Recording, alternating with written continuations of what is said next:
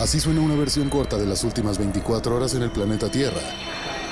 La conversación del mundo, aquí, en el Brief, con arroba el Che Arturo.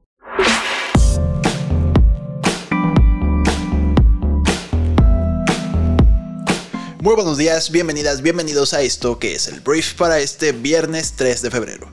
Yo soy Arturo Salazar, soy tu anfitrión y uno de los fundadores de Briefy y en este podcast vamos a informarte con un resumen de las noticias que debes conocer el día de hoy para ser una persona bien informada. Hemos llegado al fin de semana, te agradezco mucho por estar aquí escuchándonos o viéndonos en nuestro canal de YouTube y bueno, vamos a comenzar ya con esto que es el brief. Vamos a arrancar hablando como todos los días de México y tengo que hablar del plan B de la reforma electoral que fue propuesto por el presidente de la República, que planea modificar ciertos temas con respecto al INE, porque precisamente el Instituto Nacional Electoral el día de ayer ya eh, impugnó, impugnó ante la Suprema Corte de Justicia de la Nación precisamente este plan B de la reforma. Y voy a hacer una lectura así tal cual para que no se me vaya ningún detalle. Se trata de una controversia constitucional en contra de las modificaciones a la Ley General de Comunicación Social y a la Ley General de Responsabilidades Administrativas.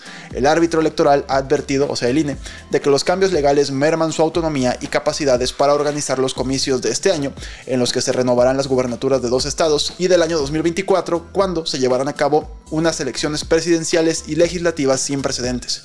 También han señalado que las reformas favorecen que los funcionarios gubernamentales usen recursos públicos para promover su imagen, prohibido actualmente por la Constitución, y que ello desequilibra la contienda electoral. Entonces, esto es lo que están reclamando ante la Suprema Corte de Justicia donde tendrá que terminar esta, esta decisión, pues, o sea, esto se va a decidir hasta en la máxima mesa del Poder Judicial de nuestro país, que por cierto, hablando de ministras, hemos hablado de la ministra Yasmín Esquivel, ayer hubo una propuesta por parte de un diputado de Morena en la que planean que no se le pueda retirar un título a una persona acusada de plagio si ya pasaron cinco años desde que fue eh, o desde que se publicó, emitió esta tesis, ¿sabes? Entonces me dio un poquito de pena ajena, esto tal vez ni siquiera trascienda y no avance nada. Pero sí fue como que, güey, o sea, neta, hasta eso queremos eh, poner en la ley ya. O sea, que si plagias no importa, si pasaron cinco años ya no pasa nada.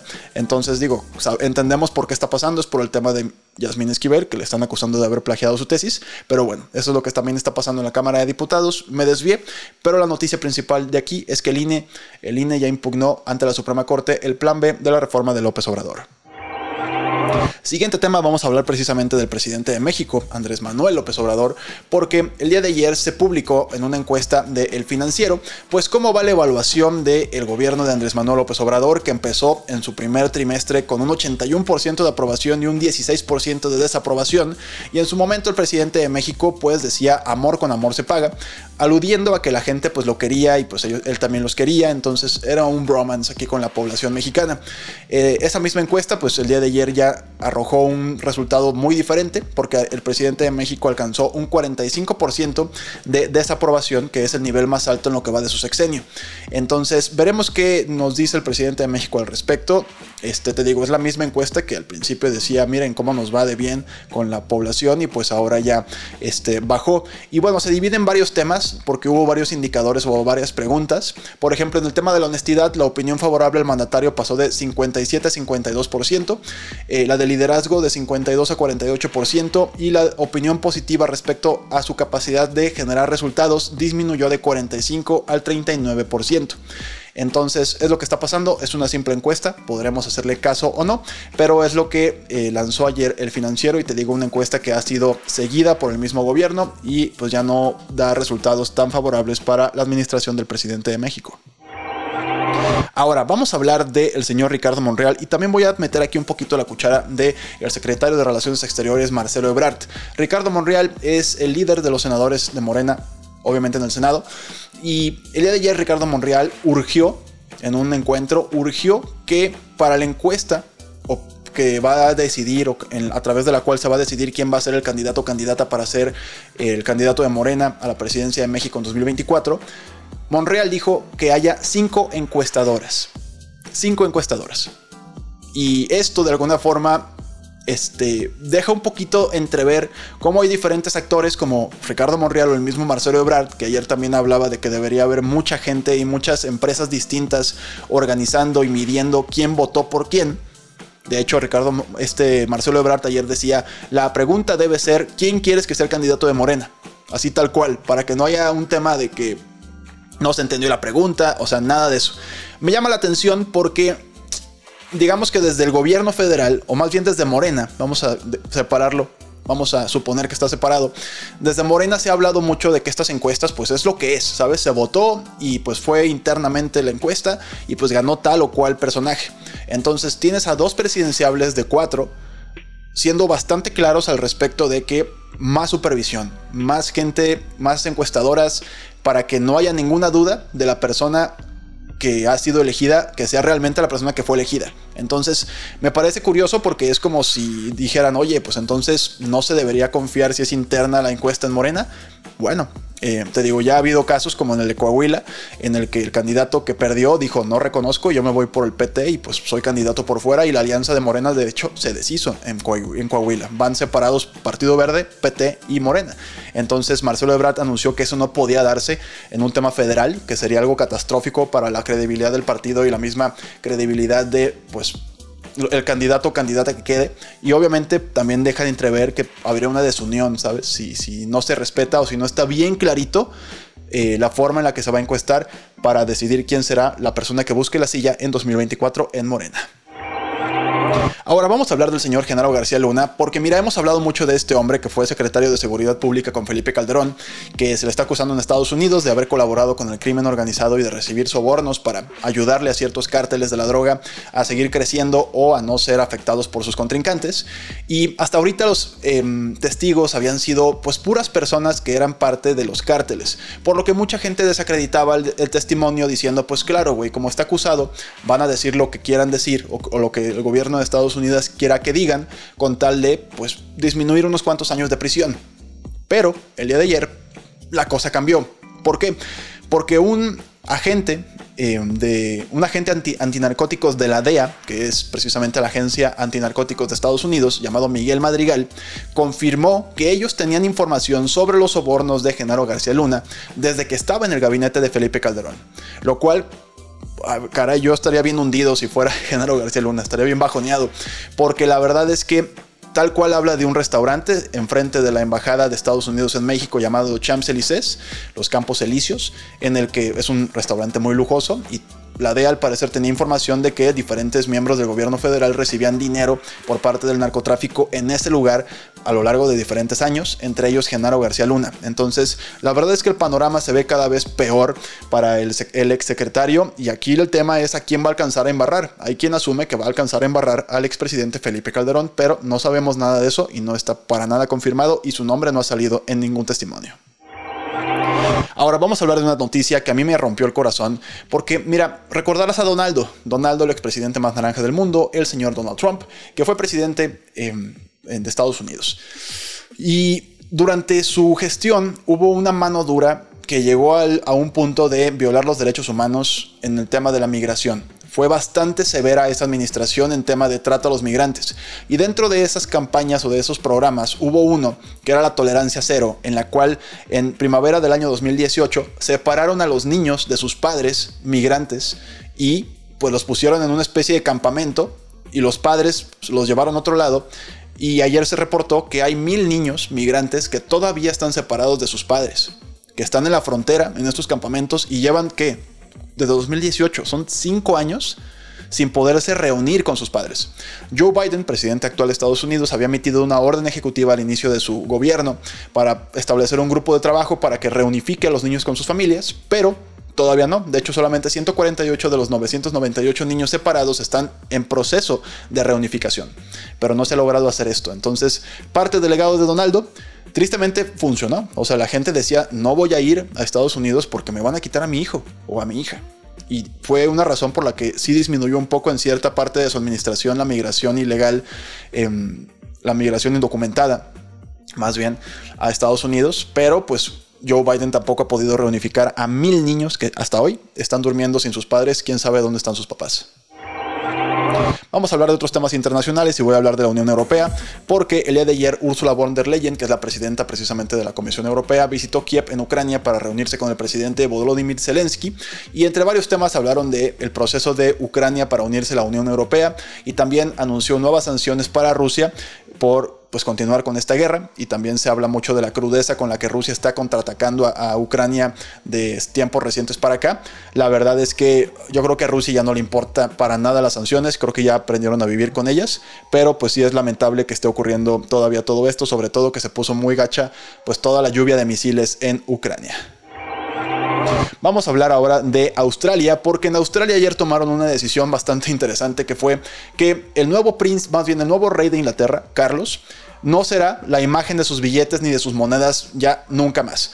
Anteriormente, como en diferentes países que fueron colonizados por Inglaterra, pues, eh, o que son parte de la Commonwealth, eh, el monarca, pues estaba en los billetes, estaban las monedas y tal cual fallecía uno de ellos y cambiaban todos los billetes y todo esto era la norma. Pues ayer Australia, su banco central decidió que el rey Carlos III no figuraría en el nuevo billete de 5 dólares del país y en su lugar habría Em, una imagen, un diseño en honor a la cultura aborigen que va a ocupar eh, pues el lugar del rey, lo cual a la muerte de la reina en Australia se revivó el debate acerca de pues si Australia debería convertirse en una república y no tanto ser todavía pues una especie de colonia. Francamente no tengo el término en estos momentos, pero bueno, todo esto al final derivó en que ya no estará la realeza en los billetes australianos.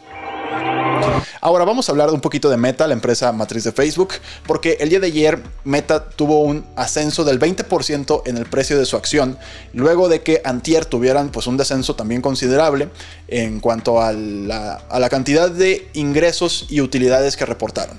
Pero ayer lo que hizo Mark Zuckerberg bastante ágilmente fue decirles a sus inversionistas amigos, Esperamos ganancias, aumentar las ganancias y además vamos a mantener los costos bajitos. Esto provocó este 20% de aumento en su acción y em, pues fueron buenas noticias para el mercado de Estados Unidos en el Nasdaq, que es el componente tecnológico. Y la neta sí estuvo cañón, porque por ejemplo Antier se anunció que Meta le mete mil millones de dólares al mes al metaverso en su intento por hacerlo levantar. Es una obra faraónica con pocos resultados hasta, lo, hasta ahorita, pero por lo pronto ayer Facebook dio la vuelta y subió un 20% el precio de su acción. Ahora vamos a hablar de Netflix porque mira, la inteligencia artificial, que hoy en día se habla muchísimo en todos lados de la inteligencia artificial, en la industria creativa ha levantado algunas cejas. Hay mucha gente que está inconforme porque pues eh, de repente están vendiendo arte digital generado por inteligencia artificial y hay gente que dice, güey, pues toda esa inteligencia artificial se alimentó con nuestro arte que hicimos a mano y pues ahora lo que está haciendo simplemente es trasladarnos y venderse, ¿sabes? Cualquier persona genera una pieza de arte y la vende. Entonces, Ayer Netflix le echó más leña al fuego porque publicó un proyecto en Japón, Netflix Japón, que se llama Dog and Boy, o sea, el perro y el niño, que es un cortometraje completamente hecho con inteligencia artificial. Ya lo vi, estaba casi chillando. No sé por qué los japoneses le meten como tanta nostalgia al tema de sus, de sus, de sus animes. Está muy bonito, te recomiendo verlos. Lo puedes googlear como Dog and Boy. Ni siquiera tiene, em, no tiene diálogo, es pura música. Muy bonito. Se trata de un perro robot que eh, lo adopta un niño y ese niño luego va a la guerra y luego se pierde el perro. O sea, muy lindo. La verdad es que está muy bonito, te lo recomiendo bastante. Pero bueno, la inteligencia artificial llegó ahora también a Netflix, lo cual es un parteaguas y veremos qué más termina sucediendo. En teoría, hicieron esto con inteligencia artificial porque no tenían mano de obra en Japón, fue la excusa, pero seguramente abrirá la puerta que suceda en otras partes del mundo. Vamos a hablar de un poquito de ciencia y quiero hablar de árboles, porque mira, al parecer plantar más árboles en las ciudades literalmente salvaría más vidas. Se está hablando del tema del oxígeno, se está hablando de muchas cosas, pero en un trabajo recientemente publicado se explica que aumentar la cobertura de árboles al 30% reduciría 0.4 grados Celsius localmente en promedio durante los meses calurosos del año. Y esas cifras significarían que, por ejemplo, de las 6.700 muertes prematuras atribuidas al aumento de las temperaturas en 93 ciudades europeas durante el año 2015, un tercio podría haberse evitado por esta disminución de temperatura que provocarían los árboles. Entonces, si vives en una ciudad donde pueda haber árboles, porque igual vives en un desierto y no hay de otra, pues sí, tócale la puerta a tu municipio, a tu alcalde, a tu gobernador, gobernadora, para decirle, a ver, árboles, porque neta hacen la diferencia y son muy recomendables. Y ahora vamos a hablar de automóviles, porque ayer una noticia que se me hizo totalmente incoherente saltó a la luz.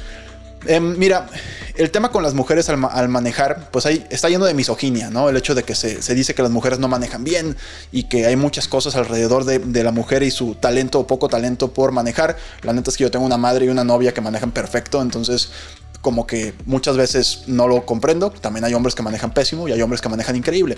El tema aquí es que un estudio o una serie de estudios demostraron que las mujeres tienen más probabilidades de morir en accidentes de autos que los hombres.